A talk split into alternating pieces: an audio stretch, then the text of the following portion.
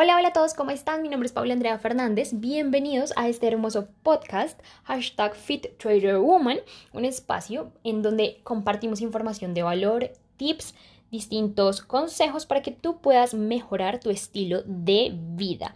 Ajustar ciertas cositas que te van a permitir, por supuesto, llevar tu vida a un siguiente nivel. Básicamente el día de hoy quiero hablarles acerca de uno de los archivos de riqueza que toda persona debe tener implantado en su mente o en los archivos de su mente para poder dominar el juego del dinero. Justamente este archivo de riqueza es el número 14 y pueden encontrarlo en el libro Los secretos de la mente millonaria de T. Harv Eker. Es un libro muy muy interesante que habla justamente acerca de cómo dominar el juego interior de la riqueza. No solamente es la parte física o la parte material, sino es más que todo los conocimientos o la mentalidad que las personas con um, dinero tienen para poder llegar a ese punto, para poder llegar a donde están. Y básicamente este archivo de riqueza dice, la gente rica administra bien su dinero, la gente pobre administra mal su dinero. La parte de la administración del dinero es algo demasiado, demasiado fundamental. ¿Por qué? Porque la única y la más grande diferencia entre la prosperidad económica y el fracaso económico es justamente lo bien que tú administres tu dinero. Es demasiado sencillo. Aprende las reglas del juego para poder jugarlo mejor que nadie. Y básicamente esto funciona de la siguiente manera.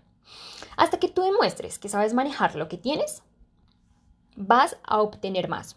El universo solo te va a dar a ti más lo que tú quieres, por supuesto, si demuestras que tienes en este momento la capacidad para manejar lo que tienes. Entonces, la regla es de la siguiente forma. Primero tú comienzas a administrar adecuadamente el dinero que tienes y luego tendrás más dinero para administrar, no al contrario. ¿Listo? La mayoría de la gente considera que primero se debe tener una gran cantidad de dinero para poder aprender ciertos conocimientos acerca de lo que vendría siendo educación financiera. Pero eso no funciona así. Antes de lograr una gran cantidad de dinero, debes primero adquirir los hábitos, las aptitudes para administrar una cantidad pequeña.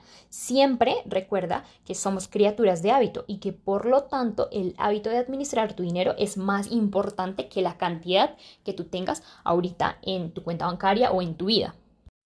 Así que ahora yo les voy a compartir un método que les va a permitir mantener, por supuesto, la administración de sus finanzas a raya, controladas. Este método se llama el método de los seis jarrones. Es un método supremamente efectivo. Yo lo he venido utilizando desde hace más o menos unos seis meses y el cambio es bastante, bastante interesante. ¿Listo? Básicamente lo que tú vas a hacer es distribuir el 100% de tus ingresos mensuales en seis jarrones. Vamos a dividirlo de la siguiente manera. El 10% va a ir a un jarrón que se va a llamar libertad financiera. La idea aquí es destinar ese, ese capital, ese 10%, a inversiones y a crear ingresos pasivos. El objetivo es que tú tengas la oportunidad de construir una gallina de oro que ponga huevos de oro llamados ingresos pasivos. Un ingreso pasivo, básicamente, para que tú me entiendas, es aquel ingreso que tú vas a recibir sin la necesidad de mover un solo dedo. Esto es completamente posible, esto es literalmente real. Pero la cuestión es que aquí lo que haces es poner tu dinero a trabajar. Lo haces de una manera supremamente efectiva y eficiente, ¿sí? Entonces, básicamente, tú nunca te vas a gastar como tal el dinero que esté en ese jarrón, sino lo que haces es utilizar las rentas o los frutos como tal de el jarrón para comprar X o Y cosa. Otro 10% de ello va a ir a una cuenta que se va a llamar formación o educación. La educación, recuerden que es demasiado importante primero tú lo que haces es invertir en tu mente y tu mente va a llenar tus bolsillos. Y yo aquí les voy a poner un ejemplo. Capacitaciones, seminarios, libros, academias, algo que te permita nutrir tu mente y seguir aprendiendo y evolucionando constantemente. Otro 10% va a ir a un jarrón que se va a llamar juegos o entretenimiento y diversión.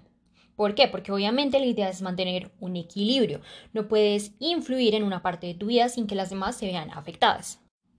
En este jarrón lo que vas a hacer es colocar un monto y ese monto lo vas a utilizar para cuidarte, para hacer algo que a ti te gusta, como por ejemplo, no sé, ir a un spa, destinarlo para, por ejemplo, también pagar un muy, muy buen gimnasio o salir a un restaurante a comer, pero un restaurante exclusivo o ir a probablemente lugares que te llenen a ti de mucha, mucha felicidad, tal vez también un viaje, etc. Aquí, por supuesto, puedes incluir distintas actividades que pueden ser un poco extravagantes para ti, porque de esa manera es que tú vas a tener la oportunidad de fortalecer tu músculo receptor. Ese músculo te va a permitir comenzar a reprogramar tu mente para recibir solamente cosas positivas, riqueza y abundancia en tu vida. Otro 10% lo vas a destinar al jarrón de ahorros. 10%. No sé si ustedes han escuchado que algunas veces les han dicho, debes sí o sí para controlar tus finanzas, para mantener tus finanzas bien, ahorrar el 10% de todo lo que tú ganas o todo lo que tú generas. Esta cuenta es para eso. Coloca tu 10% allí y solamente vas a gastar a largo plazo lo que tienes allí. Nuestro penúltimo porcentaje, también 10%, va a ir destinado a un jarrón de donativos. Este dinero lo que vas a hacer es destinarlo a fundaciones, a la caridad, a mm, darlo o entregarlo a la sociedad. Incluso también lo que puedes hacer es entregarlo a una persona que va a desarrollarse de una forma espiritual o que te ha ayudado a ti a desarrollarte espiritualmente.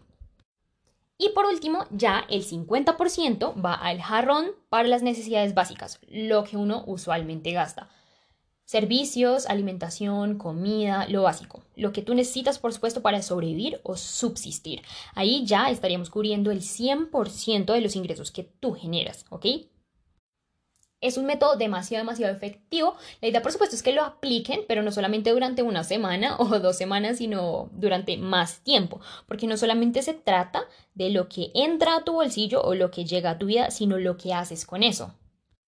Y eso básicamente se le llama educación financiera. Muchas veces nosotros nos enfocamos solamente en lo que vendría siendo educación profesional o educación académica y nos olvidamos de las otras áreas. Nos enseñan solamente a generar el dinero o a conseguir el dinero de cierta manera, pero nunca nos enseñan ni a multiplicarlo ni a retenerlo. Entonces, este método te va a permitir tener tus finanzas bajo control, poder retener un porcentaje de la mejor forma y adicional también tener un jarrón que te va a permitir multiplicar tu dinero a través de inversiones. Entonces, básicamente, ya para finalizar, recuerden que el dinero constituye una gran parte en su vida y que cuando tú aprendes acerca de finanzas personales, todas las otras áreas de tu vida también van a mejorar.